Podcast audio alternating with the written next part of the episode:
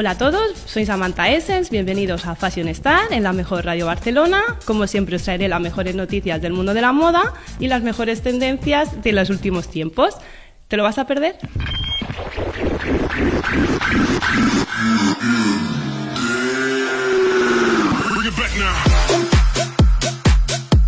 Como sabéis, el día 3 de noviembre fue el día de las elecciones presidenciales de Estados Unidos. Una vez más, las marcas y diseñadores de moda han creado merchandising para animar a la gente a votar en este 2020.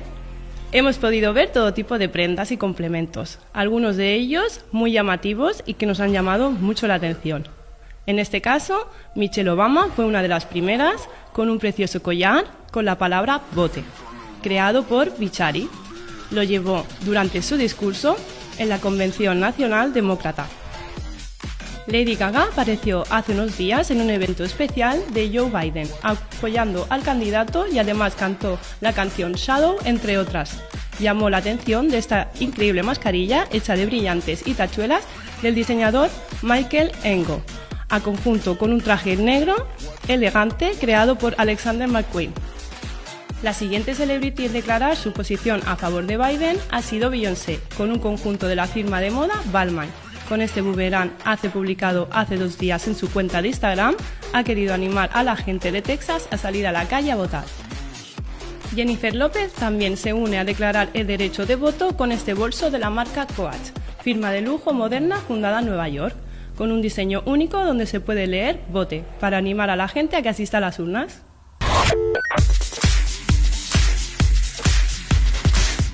Como bien sabéis, acabamos de pasar Halloween y queremos saber cómo lo han vivido los personajes más influyentes. En este caso, vamos a tener unas fotografías y vamos a examinar cómo ha sido su disfraz. ¿Queréis verlo? Empezamos con Cardi B, disfrazada de Medusa, personaje de la mitología griega, y traje diseñado por Baba Wagner, un disfraz muy creativo que nos encanta. El siguiente disfraz es el de la modelo Hailey Bieber, que aprovechó el tejido de moda, el látex, que viene pisando muy fuerte para quedarse un largo tiempo, un disfraz de enfermera vintage estilo pin-up de la marca Bex Latex. Otro disfraz que nos ha dejado sin palabras ha sido el de The Weeknd. El cantante aprovechó para dar vida al personaje de Eddie Murphy, el profesor chiflado, acompañando el look con una blazer de cuadros en tonos marrones, una camisa a rayas con tirantes y pajarita roja el look era idéntico al personaje de la comedia de 1996. Otro disfraz que nos ha gustado mucho ha sido el de Bella Hadid, que escogió a Hiedra Venenosa de la película de Batman y heroína de DC Comics. Llevaba un mono con tejido del momento, el PVC, en color 20 intenso y maquillada por Erin Parson. El siguiente Halloween costume que nos ha encantado es el de Cristina Aguilera, con su disfraz de la, su canción mítica Genio Atrapado, con un look de, de látex y maquillada por Anthony Negutter. Por último, el look que cabe destacar es el de Justin Bieber, que escogió este disfraz moderno de Woody, protagonista de Toy Story, acompañando el look con un jean, un chaleco estampado de vaca, pañuelo rojo y gorro de lana. Justin, te damos un 10 por original. Por último, pasamos a ver algunas de las portadas de revistas de moda de este noviembre. La primera es de Vogue y la protagonista es India More, intérprete y modelo de la serie Pose. La portada realizada por Thomas Whiteside y el estilista Ian Bradley. Además, te regalan una muestra del nuevo perfume de Versace. Y la siguiente portada de noviembre es la modelo Blanca Padilla, fotografiada por Bella Adler en este número regalan una muestra de máscara de pestañas de Nubrition, así que ya sabéis, ir a por ella a los kioscos.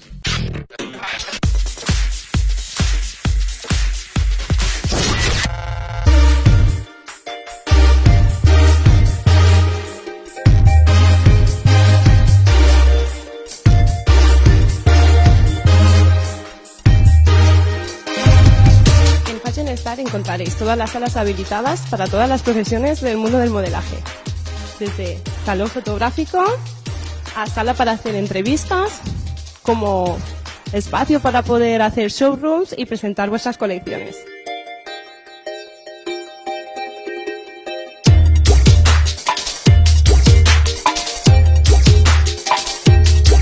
También encontraréis salas habilitadas para maquillaje o peluquería.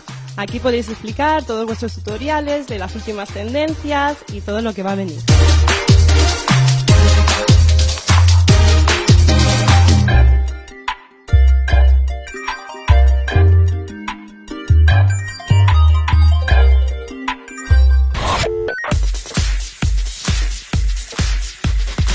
Pasamos con la entrevista de la semana. Tenemos a la modelo Paola Grau, candidata a Miss Universo España, que nos va a contar todos los detalles de su carrera profesional.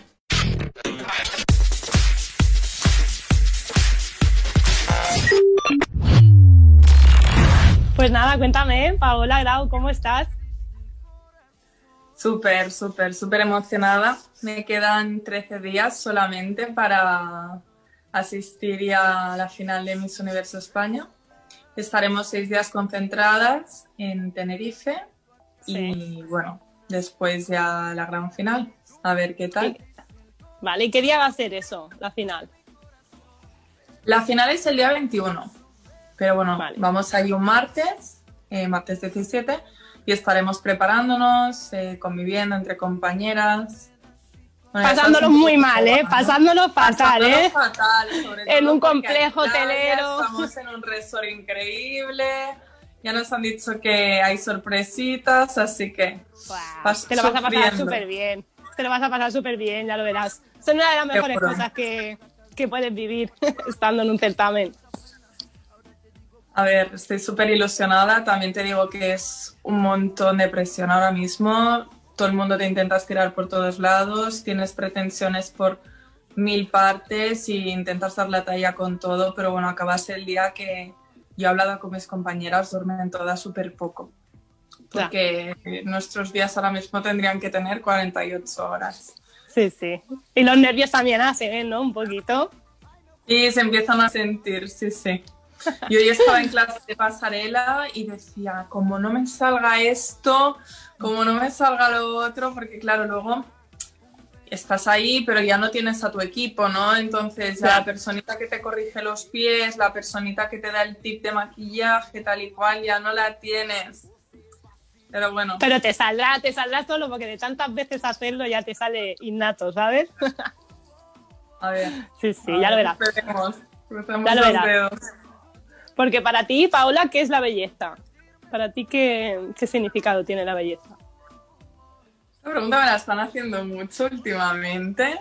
Creo que gustan. ¿eh? para mí la belleza es un conjunto de cosas eh, que parte, bueno, de los principios que tenemos, la educación que tenemos, un poco los valores por los cuales nos movemos y lo que transmitimos a, a la gente que, que entra en contacto con nosotros, ¿no? Y después, obviamente, creo que también em, una persona que es bella es una persona pues que toma conciencia de su propio cuerpo, eh, lo nutre, no lo maltrata y esto obviamente pues al final se acaba, se acaba viendo, es percebible eh, de cara al exterior, ¿no? Entonces la gente que ve que mm, entra en contacto con una persona que le hace sentir bien y además esta persona se ve cuidada, se ve sana, ves que tiene unos ritmos de vida eh, los cuales tú admiras o a los cuales tú te quieres unir, pues yo creo que para mí mm, eso es un, un perfecto conjunto de belleza, ¿no? Sí, sí, yo creo que es un conjunto, ¿no? La belleza, más o menos, es lo que tú has dicho. Por dentro, pero por fuera, ¿no?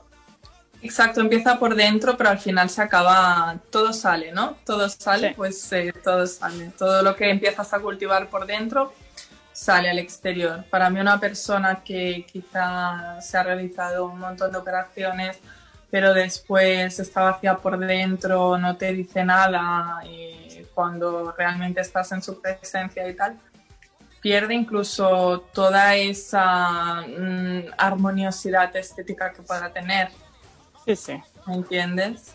Y hay gente pues que quizá mm, tiene unos, unos rasgos más normales, pero es que estás en su presencia y, y realmente se van a un pedestal porque estás increíble con ellos, te inspiran, te enseñan un montón de cosas, te hacen sentir súper arropado, ¿no? Entonces, un poquito para mí el ser bello yo creo que viene desde dentro sobre todo. Muy bien. Y por ejemplo, cuéntame un poquito cómo empezaste a ser de modelo, cómo entraste a este certamen, cómo fue ese momento. A ver, eh, yo empecé a hacer de modelo porque me paró una chica de Elite Models por la calle cuando tenía 14 años. ¡Wow! ¡Qué guay! Estaba con una amiga en el parque de la Ciudadela y había esta chica que paseaba el perro. Me acuerdo que era francesa y me dijo, mira, te dejo una tarjeta tal que me llamen tus padres. Y mi amiga me dijo, hazlo tal, no sé qué. Y yo estuve como con esa tarjeta metida en la mochila un montón de tiempo porque yo no me consideraba en ese momento una potencial modelo, no... No lo tenía pensado, ¿no? No me, no me, creía capaz, no, porque era una niña como todas las demás y en el momento en el que te proponen de ser modelo, pues te quedas un poco en shock, ¿no? Entonces mi madre, eh, cuando lo escuchó, mi madre era una persona muy cerrada de mente, quería que estudiáramos, que hiciéramos una carrera, todo súper, ¿no? La vía regular que se seguía antes y me dijo que ni hablar. Y bueno, yo luego ya solamente porque me dijo que ni hablar, empecé a insistir, deja, no, pues ahora lo quiero hacer. Y, y bueno, y al final me acompañó a Elite. Eh, de allí, bueno, me empezaron a formar en pasarela, en publicidad. Me mandaron a una escuela externa porque Elite es agencia de modelos y ya está, a que me formara porque iba perdidísima. Y ahí empecé. Entonces, más o menos a los 16 o así, sí que es verdad que dejé un poco estar, porque, bueno, no sé, entras en la edad de rebeldía, quieres estar con tus amigos, no quieres hacer los sacrificios que ser modelo comporta, ¿no? Y al final, bueno, a día de hoy veo que si hubiera hecho sacrificios eh, que en ese momento no quise coger, em, quizá hubiera, me hubiera disparado, hubiera salido a la fama antes. Ahora realmente, bueno, yo creo que quien un poco tiene madera de modelo, ¿no? Las medidas y tal, mm, puede incorporarse un poco más tarde que en la industria que si gusta va a gustar igual, ¿no? Pero que quizá pienso que hay muchas oportunidades que, que, me han pasado por la cara por el, por el hecho de, de que yo quería ser una persona normal. ¿Y qué persona referente en el mundo, o sea, quién es tu referente en el mundo, mejor dicho? A ver, eh, bueno, podría decir que la persona a la que veo un modelo para seguir puede ser Angelina Jolie, por ejemplo. Eh, me parece una mujer fuerte, una mujer eh, muy profesional, muy implicada en su trabajo y que además ha destacado por, por, su carisma y por su actividad a nivel social. Eh, bueno, además de tener hijos adoptivos, que esto para mí es una cosa hermosa, ¿no? El, de ser una persona que además tienes un poder adquisitivo notable y, aprovecharlo pues para, para, aumentar tu familia me parece una cosa preciosa, eh, pero es que además sé que ha participado en diferentes eventualidades a nivel social, eh, ha ido a países tercermundistas a ayudar y se ha mostrado siempre, siempre muy humana en, en todo, ¿no? En lo que, lo que pasó, por ejemplo, cuando se divorció o su tema de, del pecho, ¿no? Pues son cosas que al final la hacen una más. Y, y es eso, ¿no? Lo que decía antes, que tú puedas ver a una persona un poco de tú a tú eh, hace que la puedas idolatrar, ¿no? Porque si una persona se muestra al resto como un dios, por ejemplo, queda un poco inaccesible. Entonces la empatía se pierde hacia esa persona. Y, eso. Y después te, te, digo un personaje histórico al que realmente admiro mucho y es Madre Teresa de Calcuta. Además, bueno, su historia desde pequeñita la, me, la han, me la han inculcado mucho por el tema de que mi familia es italo-albanesa y era albanesa, entonces bueno, allí es como alguien que realmente se estudia eh, y bueno, pues mi familia le ha rendido siempre honor y, y me han contado siempre pues las hazañas y un poquito su recorrido. Es muy buen referente, María Teresa de Calcuta. La verdad que sí, o sea, que has, escogido muy bien. Y Angelina Jolie también es una mujer pues muy luchadora y muy fuerte, ¿no? Yo creo que es una, una inspiración para todas las mujeres del mundo, ¿no? Exacto. ¿Y la familia qué te dice de esto, de la aventura esta? Uy, a ver, contentos, ¿no? Mi, mi, madre es doctora, por lo que el mundo de las misas le queda un poco lejos. Eh, voy a subir un poquito el volumen. Eh, le queda un poquito lejos, pero digamos que ella se ha mostrado súper implicada desde el momento uno, a pesar de no entender muy bien a lo que yo me estaba exponiendo o lo que a mí me estuviera esperando. Siempre ha estado ahí, ¿no? Pues yo qué sé, desde yo ahora vivo con ella, entonces, bueno, desde el momento en el que supo, pues tengo que ponerme a raya con el gimnasio. Ella siempre ha sido, pues, ¿qué te compro? ¿Qué te hace falta? O lo típico de llamarla, mamá, me toca pollo, pero no me gusta el del súper, vesme a comprar pollo a la tal. Esto... Te ha cuidado, te cuida y está ahí pendiente de ti, ¿no?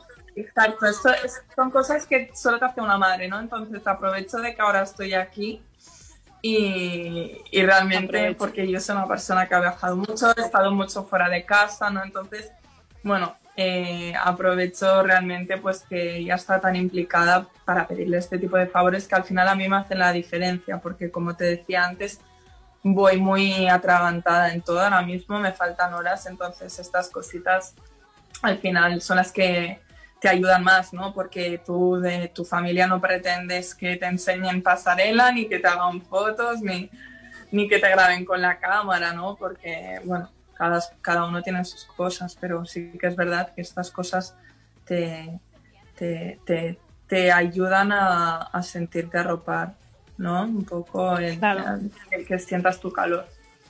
y nada, y por parte de mi padre no le interesa mucho el tema, es decir, el, el tema de las mises, no sé si por ignorancia o tal, no lo, no lo apoya mucho, eh, porque sí que es verdad que en su día, pues quizá el tema de la mise acusaba más al papel de la mujer y demás, pero bueno, que hoy en día mm, quien conoce... Ha cambiado mucho, sí. Exacto, quien conoce un poco el tema como está ahora mismo, eh, no tiene por qué tener esta concepción y si la tienes que está poco informada. Entonces, bueno, yo mi padre... Se le pasará, se le pasará. Yo creo que al final, ¿no? No está, no está enfadado, pero tampoco está implicado. Y a mí es algo pues que al final me disgusta porque digo, si es un proyecto mío, me gustaría ¿no? que, que ambos formaran parte de, de esto.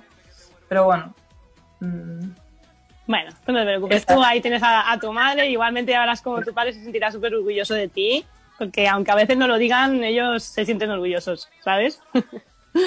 y por ejemplo, si llegaras a ser la ganadora y estuvieras en, bueno, en Miss Universo 2021, ya te hablo para el año que viene, porque aún no se sabe bien cuándo va a ser, pero va a ser el primer trimestre, ¿no? Tengo entendido. Exacto. En Nueva, bueno, en Estados Unidos, concretamente. No sabemos muy bien aún el día, pero será el 21 de, de, noviembre, ¿no? Sí. Bueno, será lo del año que viene. El 21 de noviembre será en Tenerife cuando escogerán a la finalista para, para que represente a España, digamos. Correcto, correcto. Y durante el primer semestre del siguiente año, eh, bueno, debido a la causa del COVID y, y, demás, hay muchos países que no han podido realizar aún la elección de su candidata eh, finalista para, para el internacional, entonces, bueno, se está retrasando un poco por esto. Vale, pero bueno, que llegará y, yo quería saber qué valores o iniciativas llevarás contigo ahí. Si tú eres la ganadora y tú vas a, a Estados Unidos, ¿qué valores vas a llevar contigo? ¿Qué vas a decir? Yo esto lo hago así.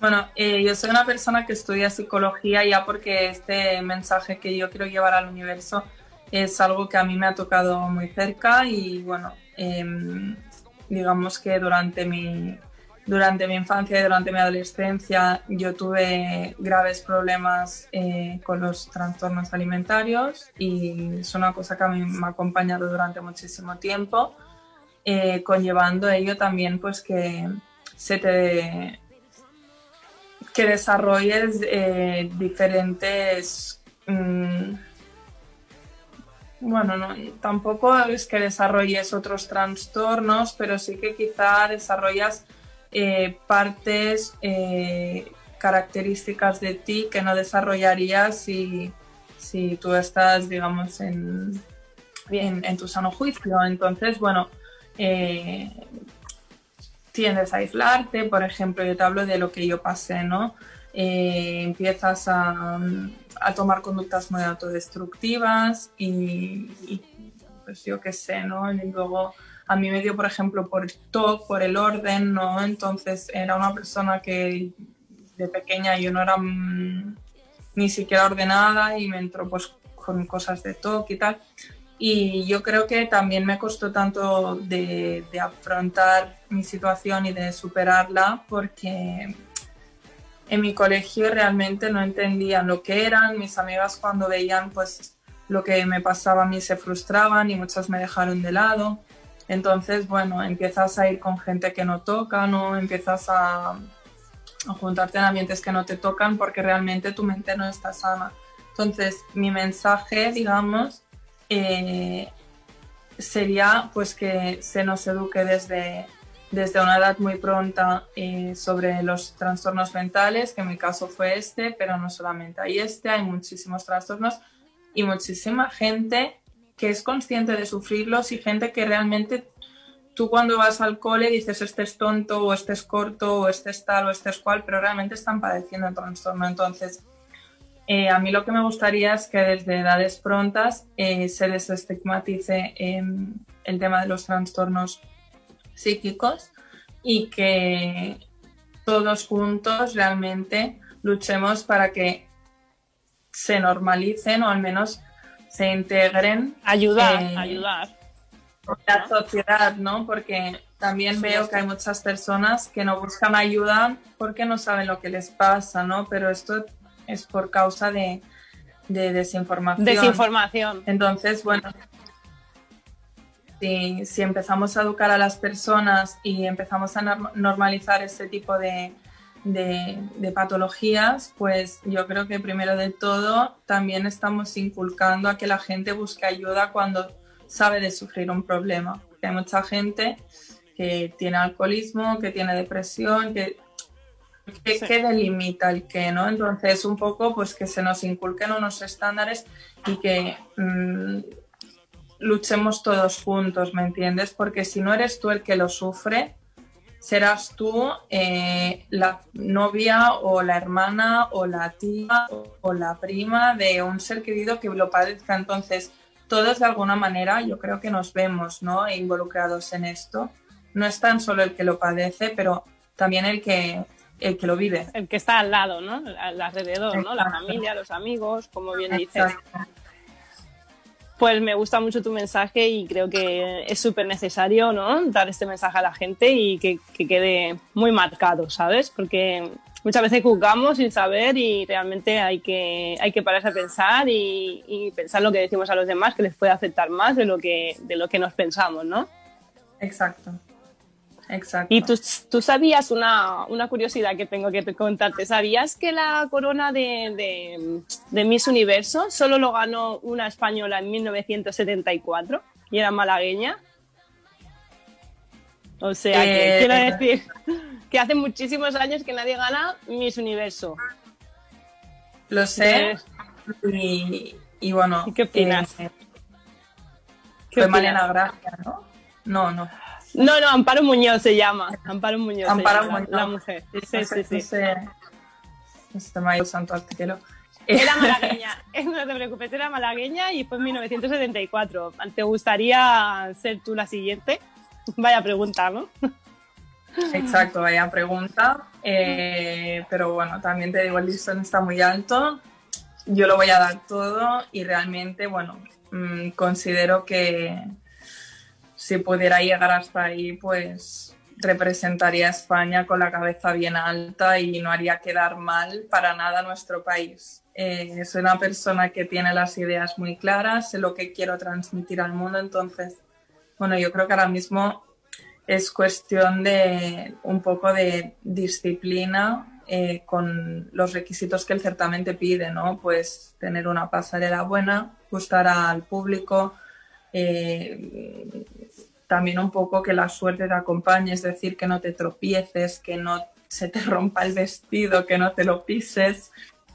Y, no pienses esas cosas. que te hagan preguntas con las que te sientas cómoda, porque realmente puedes ser una chica muy preparada y que te salgan con una pregunta que cuando te la hagan te puedas quedar en blanco.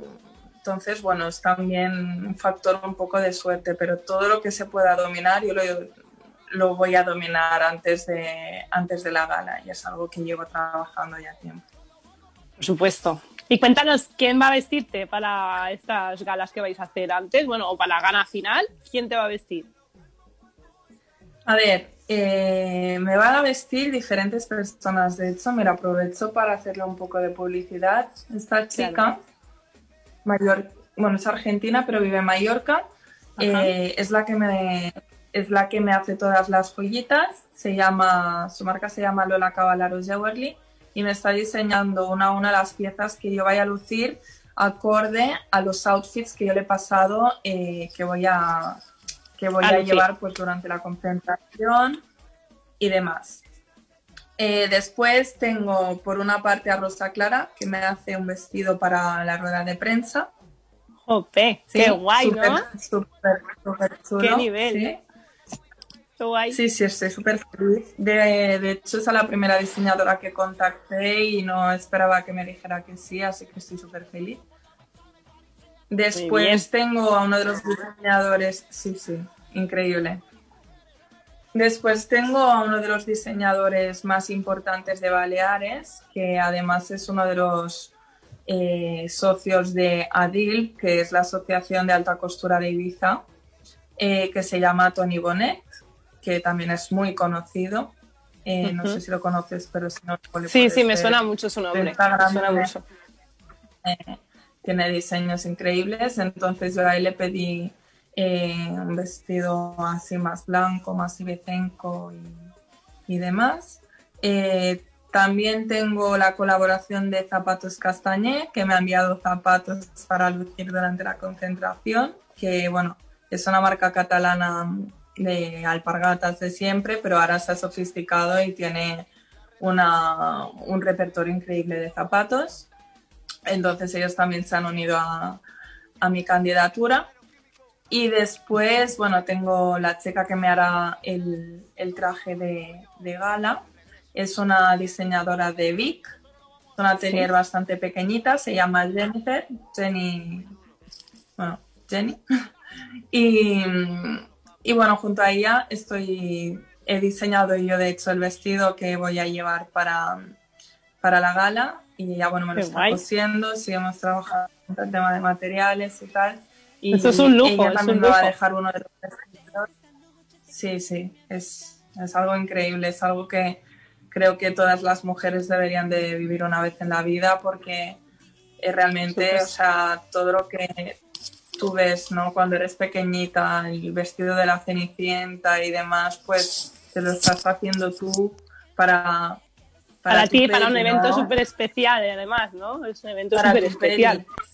Sí, sí, sí, va a ser la peli de tu vida. pues nosotros vamos a estar muy pues, atentos. Perdón, espera. Sí, claro. Nosotros desde Fashion Star vamos a estar súper atentos al día 21 de noviembre ¿vale? Te vamos a desear toda la suerte del mundo. Yo cruzaré los dedos por ti, ¿vale?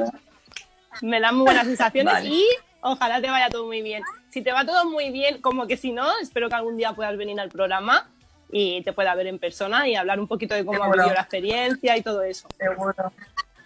¿Vale? A ver si se ponen ya las cosas un poquito mejor y podemos hacer entrevistas sin mascarillas y esas cosas.